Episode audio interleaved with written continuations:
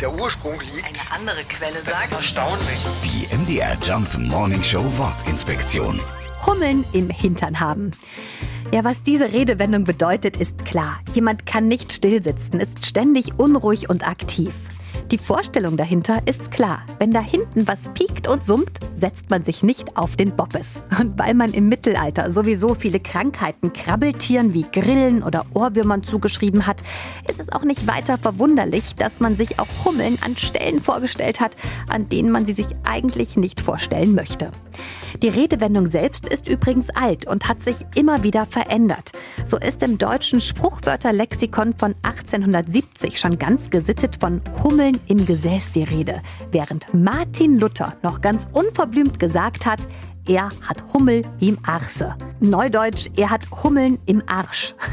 Ob die Redewendung übrigens tatsächlich und original von Martin Luther stammt, das ist nicht 100% überliefert, viele gehen aber davon aus.